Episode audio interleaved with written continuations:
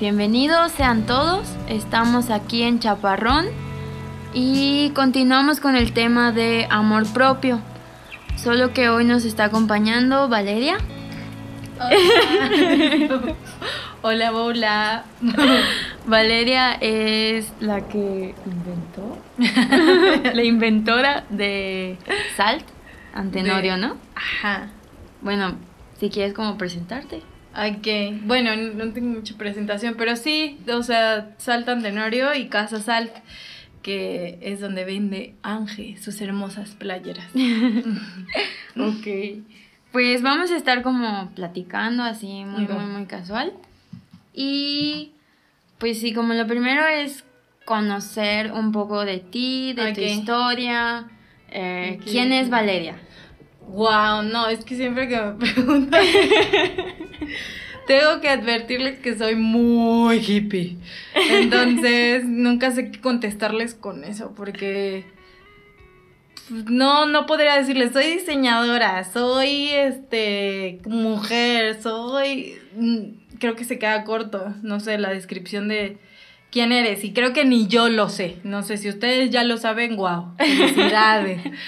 Eh, pero pues vamos a platicar más bien qué hago, o sea, ¿no? Aquí en la tierra. Como, como lo que hemos aprendido, estábamos platicando antes de empezar a grabar como, como de todas las inquietudes que tenemos, de estos problemas que nos enseñaron a tener, de, de no querernos, de no amarnos, Sí. Y me contaste que estuviste extrañamente, por ejemplo, yo nunca había conocido a alguien directamente. y quiero que, sepan que me hizo una cara de qué extraña eres.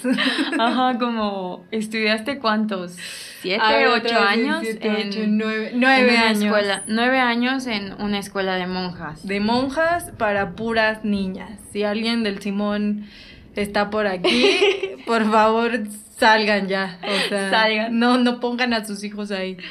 Sí, estudié a nueve años y ya en prepa sí son mixta. Mixta es que de 50 niñas había 10 niños. ¿Y cómo, cómo, era vivir diario como con puras niñas? Le estaba contestando a Ángel, bueno, más bien contando, no contestando, que es muy interesante porque sí desarrollas un medio odio hacia las mujeres. O sea, son muy crueles, la verdad. Las peores cosas como literal como las ven en películas me pasaron en la escuela como de niñas. Son muy competitivas desde que eres chiquita y son perras, perras, perras. Así de que la como el de Sophie Boehner de fuiste perra pero te perdono. Así. Pero por ejemplo, no sé, yo que estuve como siempre en una escuela mixta y además este pública, nunca estuve en una escuela privada. Como que los principales problemas entre mujeres muy estúpidamente y entre las niñas eran como por gustarle a un niño. Y era como esa envidia de si le gustabas al más guapo, qué tipo de problemas, tenías aquí. Es que está interesante porque yo iba también en el transporte escolar. Oye, algo de lo que me acordé interesante es que mi papá, su amenaza de si no iba bien en las calificaciones, me pasaría a una escuela pública, como si eso fuera un castigo. malo. O sea, y yo recuerdo que había una escuela pública atrás del Simón. Y la veía y decía, no, no manchen, no me vayan a pasar ahí. O sea, como si algo estuviera mal con eso. Y ese era mi miedo. Y la neta es que yo soy bien distraída y mi hermano es súper aplicado y yo no lo soy. Y entonces sí era un pedo para mí porque mi incentivo era, puta, si repruebo algo, así sea en primaria, me van a meter a una escuela eh, de gobierno. Y era así como, no manches. Es, es algo rarísimo, porque como la primera vez que escuché este tipo de comentario fue de una maestra. Eh, yo ya estaba en, en la universidad y esta maestra dijo, ya le dije a mi hijo que si no se pone las pilas, lo voy a pasar a una escuela pública como que era su amenaza, como justo la de tu papá, ya sabes. Y fue así de. Yo, mm, yo en mi mente fue como. Ah, ok, no, no sé si se acaba de dar cuenta de lo que acaba de decir. O sea, me está hasta cierto punto insultando. Sí, como discriminando. Que realmente a mí nunca ni me afectó, ni pero me llamó mucho la atención y fue como, ¿qué, qué, qué es eso de malo que le ven a la escuela pública, ya sabes? Además, o sea, por suerte, y como te comentaba, yo fui una niña bien consentida y malcriada, pero si yo no hubiera cambiado, imagínate que ese pensamiento estuviera en mí, yo sería ese tipo de persona que no lo estoy emitiendo como un juicio, simplemente así existe la gente que ve que si algo es diferente a ti está mal. O sea, como de que no puede ver a gente pobre en la calle, no puede ver a cualquier cosa que no sea según el estatus que, o sea, es una ilusión estúpida. O sea, a mí me cae muy mal todavía que gente eh, discrimine o que, o sea, ahorita me acordé de eso, de si voy mal, voy a en una escuela. ¿Qué diablos tendría de... Me hubieran metido ahí, de hecho, no manchen. claro, o sea, bueno. Pero bueno, ese fue un paréntesis. Sí, claro. ¿Y qué te estaba... Ah, ¿cómo fue con las niñas? Sí. Eh, pues los problemas que teníamos quizá era de inteligencia, porque competía, no en mi caso, porque yo no era de las ñoñas que se dedicaba un montón, pero yo veía que las niñas que tenían mejores calificaciones competían muchísimo, pero por ser por ser la mejor, o sea, el mejor promedio. Y había varias, o sea, sí te enseñan muy bien, eso sí puedo decir. En las escuelas de monjas sí, sí hay un buen nivel de varias cosas. Y esa era la competencia que tenían. Y no se me ocurre otra, podría ser del dinero. Puede ser. Dinero. O sea, porque no, no era el mismo dinero todas. Claro. O sea, sí te Como el estatus social, como mi papá tiene más que el tuyo. Sí, o sea, como una cosa ahí rara, porque los hombres, pues sí, no. Solo en el transporte escolar yo empecé a tener contacto con ciertos hombres porque eran los hermanos de las niñas de la escuela, pero eran cinco. Y ahí fue cuando sí hubo competencia de a ver si le gustó al único niño del camión de la escuela. Y por ejemplo, como en cuanto a belleza, en cuanto al tipo de pelo, color. yo no siento que... Ah, bueno, algo interesante es que yo antes de entrar a esa escuela me llevó mi madre al Miguel Ángel, que es otra escuela muy parecida. Yo me acuerdo que desde chiquita cuando entré al Miguel Ángel vi a todas güeras, blancas y así, y dije, no quiero entrar aquí, no me importa, así de, aunque pase el examen y lo que sea, no quiero entrar aquí. Porque sentía eh, ese rollo y pues literal, no, o sea, como estaba chiquita, me dejaron entrar al Simón en vez de... Me dejaron entrar un año antes al Simón y no a la otra. Pero no sentí eso de la competencia más que ahí. Ya. O sea, yo no tengo tantos recuerdos de competir con belleza tanto en primaria y en secundaria. Que es? No lo veo tanto. Es mejor, ¿no? sí, es, algo bueno. Pero, la, pero para mí, no sé si para otras personas. Lo sentí más hasta la prepa. Pero fue porque tuve contacto con hombres, que es lo interesante. Justo, es como, como, eh, como hacia ahí quería llegar un poco, porque siento que en, mi caso, como en escuela mixta, sí había mucho esta competencia de belleza, de quién era más bonita. ¿Quién le gusta este, más? ¿Quién le gusta? Porque era como, como a esa edad a los niños les gustan las, como el, estereotipo marcado de belleza que nos han como enseñado. Y recuerdo mucho que, por ejemplo, en mi caso, en, cuarto de primaria, el niño que a mí me gustaba, a él le gustaba mi mejor amiga. Ok. Y era como, ¿por qué? Y yo la veía y podía como, ah, bueno, pues es muy blanca, es güera, tiene pecas, este, es como la rebelde, ya sabes, del salón. Yo era como la matadísima de que siempre quería estudiar, estaba en el salón. Era como la nerd, ya sabes. Entonces como que no encajaba en, en ese, como, el estereotipo, de, de niña mala, bonita que era lo que buscaban, por así decir. Y éramos unos niños. Sí, o sea, es como... ¿eh? Ni sabes qué y nada más solo estás, ahí. haciendo sufrir de a gratis. Y es, es... Lo que me llama mucho la atención es como... Como yo no renunciaba a ser quien era, Ajá. pero como que sí me afectaba de cierta forma, Sí, pero no por eso cambiaba. sí, o, o sea, Y por ejemplo, cuando tú entras a la prepa, sí fue un cambio y estaba muy padre porque sí tengo aquí al lado mi recuerdo. Me empecé como a arreglar. Yo no me maquillaba absolutamente nada y en secundaria pues tampoco sabes qué onda. Pero yo los primeros días de prepa llegué como era. A mí me encanta el boli y me encantan como los deportes, pero empecé a jugar fútbol porque pues me gustaba también. Soy pésima en el fútbol. Pero recuerdo que empecé a ver que como que me decían, ay, los niños no te van a hacer caso si eres así. Y entonces como que en mi inconsciente se quedó y me empecé a, a maquillar, pero me maquillaba horrible, color naranja. Yo creo que todo el mundo tiene una foto color naranja. Pero a ti te gustaba, ¿no? Pues según yo me ve, te juro que ahora me veo y digo, güey, me veía hasta más grande. Pues sí. O sea, de que 10 años menos y me veía, bueno, no 15, perdón. Ay. y me veía más grande y empecé de que hasta, pues en mi uniforme me calificaba, me calificaban uniforme. Ajá. Entonces yo no podía tampoco usar cosas extras si no reprobaba. Wow. Disciplina me calificaban, o sea, me, me enseñaban o cómo usar ciertos cubiertos o cosas así en una cosa rarísima y me hablaban, ya saben, de como de lo que estaba bien y mal según ellas. Entonces empecé a combinar, ahí fue cuando me gustó el tema de la moda, pero Ajá. esa no estaba chida. Mi uniforme, aunque me bajaran puntos, no me importaba, yo traía un suétercito rosa abajo y demás y usaba aretes y así.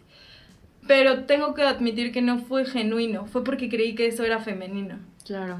Y al creer que eso era femenino, pues había una parte de mí que lo hacía por hacerlo, pero no, no era honesto. Y tan no fue honesto que cuando llegué a tener novio, pues me sentía como atrapada, porque mi novio me decía como, ¿por qué no te puedes sentar a recreo y comer el lunch como todas las niñas? Y yo quería ir a jugar Wow. a algún deporte. Sí.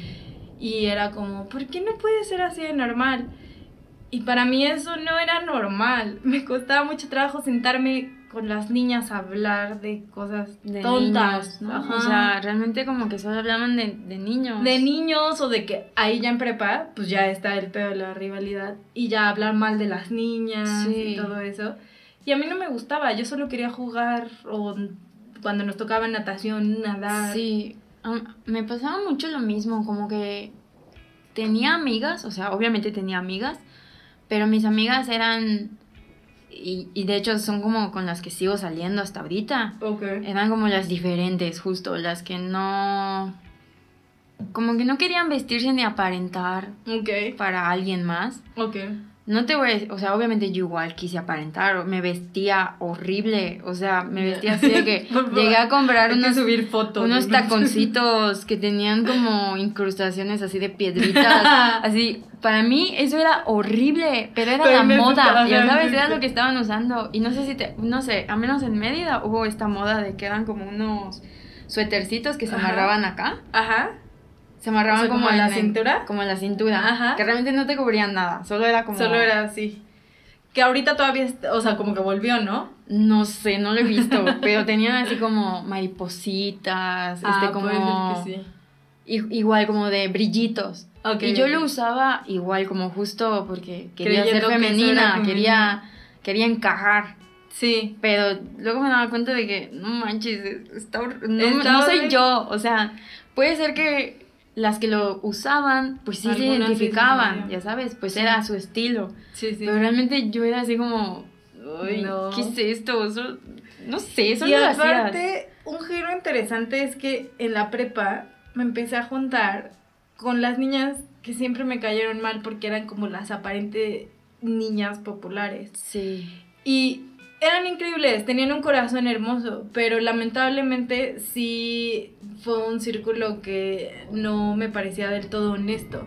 Entonces me junté con quien siempre eh, juzgué porque decía, son súper falsas o lo que sea. Y creo que en mi inconsciente era eso, o sea, de que si yo me decían como, ¿por qué te llevas con niñas de todos los grados? Porque tenía así, o ¿por qué le hablas a la de monjita de la tienda. Y es que yo encontraba más interesante eh, a esas personas que a ellas, o sea, y las quería mucho y todo, pero mi corazón como que me decía, no, necesitas buscar algo más honesto. Y por eso entré a Área 4 con todos los que eran como ah, de arte y de bla, bla, bla. Y digamos que fue el mejor año, dentro de lo que cabe, porque no lo fue, pero pude sentir que ya era más honesta. Sí. Ya no me maquillaba, creo. Y, o sea, como ahorita hablando de esto, me, me crea como la duda, la intriga, como esta onda de siempre tratando de cuestionarnos, ya sabes de por qué se da, y lo he pensado como mucho últimamente, por qué, un número uno, te dicen que seas femenina, que no, que en el, que en el descanso te sientes a platicar con tus amigas y no vayas a jugar pesca pesca o fútbol o básquet. pesca pesca. no sé cuál es, pero lo juego. Bueno, pesca pesca es así de que te pesco. Ok. Y ahora tú la eres y ahora tú tienes ah, que como las traes. Ajá, las traes. bueno, en medio es pesca pesca. Qué chido. Ajá. Entonces, ok, te dicen que tienes que ser así, femenina y recatada y sentarte bien. Sí. Y muchas niñas lo hacían, muchas niñas eran así. Y nosotras como tratando de encajar, como ser así, porque así debíamos ser, pues lo intentamos, pero realmente no éramos así. y, y ok, ¿y por qué ellas sí lo hacían y por qué nosotros no, no queríamos hacerlo? O sea, es como mi, como de intriga. Pues yo no tengo todavía una respuesta, porque eh, justo en este tema del no juicio, o sea, más bien valdría la pena saber qué tan honesto era pensar que sí, eso, sí se identificaban con ese término femenino. O sea, porque no tiene nada de malo. Yo, mi prima, eh, tengo que se arregla súper bonito y todo, y lo hace genuinamente y le gusta, pero yo no logro pintarme las uñas bien porque lo, soy toda brusca o peinarme es un pedo, o sea, como cosas súper sencillas creo que el tema es más bien cuando crees que algo está mal y algo está bien, porque en mi caso sí creí que estaba mal lo que yo estaba haciendo. Y sentía que tenía como que mejorar mi, o sea, que no era femenina y que algo estaba mal con eso. Y se creó en mí como un tema de mm, querer como adaptarme, pero también como de ay, odio ese lado femenino y lo odio y entonces los cólicos me duelen un chingo y entonces ser mujer me caga y sufro porque está horrible. Si voy a ser ese tipo de mujer que me tengo que sentar y que no tengo que hablar ni dar mi opinión, no mames, o sea, no quiero. Ajá, no y quiero tu cuerpo hablaba, sí, exacto. Y era como no, no sé ustedes, pero cuando me presentaron eh, me empezaron a crecer los pechos, los senos. Los senos. Yo me ponía un chingo de tops y hacía todo para que no se me vieran. Fue un trauma muy fuerte para mí que me bajara. Fue el, lloré creo que un día completo. Porque sentía que estaba mal. O sea, sentía que ya no mames, ahora soy mujer y tengo que sufrir estos pedos y tengo senos, ¿por qué? ¿Qué diablos? Y por ejemplo, cuando digo, yo nunca he tenido, o sea, estoy así como planísima. Eh, entonces yo, nunca esto cuando tenía esa edad. Exacto, o sea, te, bueno, sí me pasó que yo me desarrollé como muchísimo antes que mis amigas. O sea, yo en cuarto de primaria igual yo ya estaba así como ahorita. Cuarto de primaria. Ese es el, ajá. Que realmente no es nada, ya sabes. Sí, pero a esa edad, veces este era como, güey, qué pedo, nadie tiene esto. O sea, sí, como tápalo, tápalo. Exacto. Sí a mí no, como que no me afectó tanto es, eso, ya sabes, como las boobies, como que mm, no, no era Fíjate que sí me fijaba, fíjate, eh, me, me, me, ahora que lo dices me acabo de acordar de una amiga a la que como que éramos las dos más desarrolladas en cuarto de primaria. Yo estaba en un salón y ella en el salón de al lado. Okay. Y, pero ella sí tenía como un chingo de boobies, un chingo. Y ella era muy, muy penosa y muy tímida. Okay. Y como, era, yo la veía muy bonita, ya sabes, era como, wow, esa chava está súper bonita, me llevaba con ella, pero ella no lo veía así. Y tenía como un chingo de miedo e inseguridades. Y todo era por haberse desarrollado como antes de tiempo, por así decir. Que, que realmente como que no hay un tiempo para desarrollarse. Sí. Pero, pero como mi duda es cuál era esa pena, o sea, qué, ¿qué causaba esa pena. Para mí era como, la neta, que las mujeres eran débiles. O sea, y entonces que, porque esa era mi idea. O sea, si eres mujer, te van a pasar un chingo. Y era de mi inconsciente, no era algo como que yo dijera, pero quizá veía a mi madre y veía que a veces no la pasaba bien eh, en sus relaciones amorosas. Y yo decía, desde ahí jamás voy a tener una relación amorosa si esto es una relación amorosa. Y tenía que ver con que decía ser mujer duele, duele un chingo. Entonces, el primer, em, como, como se dice, como indicio de que eres mujer es que te baja y que te crecen las boobies. Entonces fue traumático, fue como un, ya no hay remedio, ya no puedo hacer que pare. Y entonces fue como el inicio pues de la autodestrucción, porque comenzó la prepa y comencé a fijarme y verme en el espejo y creer que maquillándome me veía mejor. Pero empecé a tratarme muy mal. Me veía en el espejo y yo sí lloraba mucho tiempo y decía, soy horrible.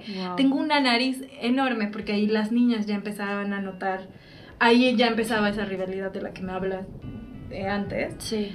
Y entonces me veía en el espejo, iba a estos antros horribles, en donde te dejan entrar si eres de cierta forma o bla, bla. Sí. Y antes de salir yo tenía todas las veces una crisis emocional porque decía que era horrible. Como sea que me arreglara, me veía en el espejo y me ponía a llorar y decía, eres horrible. Y, o sea, eso sentía y a veces de plano decía, ya no puedo ir, discúlpenme. Porque solo eso, solo pensaba que era espantosa y que solo me basaba en mi físico. Que yo solo era mi físico y ya. Sí, eso valíamos en ese entonces. Valíamos como nos veíamos. Literal, así, así. Mm, y por ejemplo, esto pasó como en secundaria, prepa. En prepa, pero también lo interesante es que fue a partir de mi primera relación amorosa. Fue porque mi relación amorosa que todo el mundo dice como no, a los 15 eres una bebé, no sabes, los sentimientos siguen siendo intensos y lo puedo decir a los 32 años que ya pasaron 15 o más años de eso y fue súper intensa, de hecho hasta ahora, pero fue mi relación más intensa y fue como de casi dos años y fue cuando empezó igual un tema de depresión muy fuerte porque aparte era físico y el chico con el que estaba pues me engañaba con todas y yo no me daba cuenta porque pues estaba en otra onda en donde ni siquiera eres celosa y no importa eso y es lo bueno, es lo que tendríamos que hacer, pero te hacen creer que está bien tener celos y estar como cuidando con quien está. Y pues me empecé a enterar que me con todas las niñas prácticamente, con mis amigas y demás. Entonces dije, algo está mal conmigo. Seguramente no es porque soy súper marimacha y porque no soy tan femenina y... Tendría que ser más como con las que me engañó, ¿no? Sí, exacto. Sí, había un tema como de, ah, pues sí, claro, por eso no quiero estar conmigo. Sí. Pero eso lo decía muy internamente, porque en la realidad me le ponía el tú por tú. O sea, lo cambié a agresividad. O sea, me ponía agresiva con él y era de las de que me acuerdo muy bien de una vez de esta moda de los boxers afuera. Sí, sí, Pues yo la amaba y era lo máximo para mí tener el boxer a la mitad y así. Y él la odiaba y decía que parecía un niño y que por qué hacía ese tipo de cosas. Entonces discutí como tan fuerte que ahí me di cuenta que estaba engañándome a mí misma con una apariencia que él me decía que estaba bien, pero no, yo era, yo era la más feliz siendo de otra manera. Y empezó a partir de ahí la comparación, desde mi relación y el que me engañara a los 15 años y que desarrolles un apego tan fuerte porque es lo que te enseñaron. Creo que como he compartido lloré un año yo creo que completo, los recreos no quería salir me le decía a la titular como por favor diles que estoy enferma para que me dejen estar en aquí y no salí Y si me encontraban en el baño me venían llorando la mayoría del tiempo porque esa persona estaba con otra chica enfrente de mí. Mm, fue como una escena, el inicio de, ¿qué pedo? Se siente muy fea la vida. O sea, que encima tu cuerpo, tu relación es horrible y te das cuenta que, que tu vida está cambiando. Entonces, ahí fue. Y, y, en ese momento no pensamos realmente en nada. O sea, no, solo en e, o sea, solo lo estás viviendo, está pasando. Y por ejemplo, ya viste como justo hablando ahorita de los consejos que le daríamos a nuestro yo del pasado. Sí, sí, sí. ¿Crees que como que podría realmente funcionar, como se podría advertir a las niñas y enseñar a hacer de cierta forma para que no, como que no sientan esa dependencia emocional. Pues, ¿sabes qué? O sea, como pensándolo en nosotros, no hay nada que pudo haber sido diferente porque si no, hoy no podría estar hablando como hablo con mis amigas y comparto. Pero lo que sí creo que puede ser diferente es cómo vemos las cosas, porque a través de eso es que quizá nuestra noción puede cambiar el rumbo no tanto como evitándoles. Si vas a caerte, te vas a caer y qué bueno que te caigas para que sepas qué es lo que se siente. Pero quizás si les compartimos desde el amor, que para mí es muy interesante esto, desde el amor propio, desde el amor, el amor engloba todo, puede ser que el rumbo cambie. O sea, puede ser que tengamos que evitar porque literal lo que sea, el universo, lo que sea, realmente sí está como ayudando a través de nuestra evolución de conciencia. No tanto como de a ti, Ángel, o a mí pudimos haberlo hecho diferente. No, teníamos que hacerlo así para hoy decirle quizá a nuestra prima o alguien que esté pasando estas cosas que pues aquí estamos y que de verdad no hay un pedo si quieres usar los boxers a la mitad o quieres jugar todo el tiempo voleibol y no quieres sentarte a recreo hablar con tus amigas sí. sobre Me acuerdo que, que, juzgaban así muy, muy feo a las niñas, a las marimachas, ¿ya sabes? Sí, sí. O sea, y yo nunca fui como partícipe de eso, me, me, me, sacaba mucho de pedo porque hasta cierto punto yo me sentía una marimacha, ¿ya sabes? Yo decía, si eso es ser una marimacha, pues entonces yo soy, una marimacha, porque amo jugar básquet, o sea, y, y cuando voy a... Yo estaba en el equipo de básquet y cuando iba a los partidos, a las que más admiraba eran a las más fuertes, las más grandes, las que encestaban, ya sabes, como que tenían esta actitud de, ah, hoy vine a encestar, ya sabes. Entonces, hoy vengo a Exacto. Entonces yo decía, wow, o sea, si esto está mal, No, no me importa, o sea, yo quiero estar mal, estar mal, así, ya sabes. Pero al mismo tiempo de que pensamos eso, es como, güey, pero ¿y si hago esto? Igual me gustan los niños y los niños no quieren esto, entonces, y te, te empiezas a crear un conflicto ahí muy cañón en el que, por ejemplo, yo nunca le conté esto a mis papás, ni se lo conté a nadie, solo es como lo estás viviendo tú en tu sí, como muy internamente te lo exacto, exacto. Y nunca hablas con nadie sobre esto. No, porque además, no sé, en tu caso dices que sí tenías amigas como parecidas yo no tenía muy pocas a quienes contarles que me daba hueva estar con ella. O sea, yo así de que a quién le cuento. Y lo que hice fue empezar a escuchar un chingo de música, por eso la música a mí me gusta un montón. Empecé a dibujar, dibujo caricaturas, no soy la mejor, pero me ha ayudado. Y empecé a escribir así como un montón de cosillas o hasta las letras de las canciones. O sea, como que esa fue la parte en donde dije, pues, ay, a jugar voleibol, que me encanta. O sea, como alguna cosa por la que pueda salir esto. Pero era tan fuerte el daño que ya se estaba haciendo que pues tuvo que salir por el cuerpo, enfermándote, con tus enojos, con todo lo tóxico. O sea, no hubo otra manera, por más que lo intentaras. Por eso es como, sí podemos como compartirles, pero si va a pasar, va a pasar solo que sepas que vas a estar bien.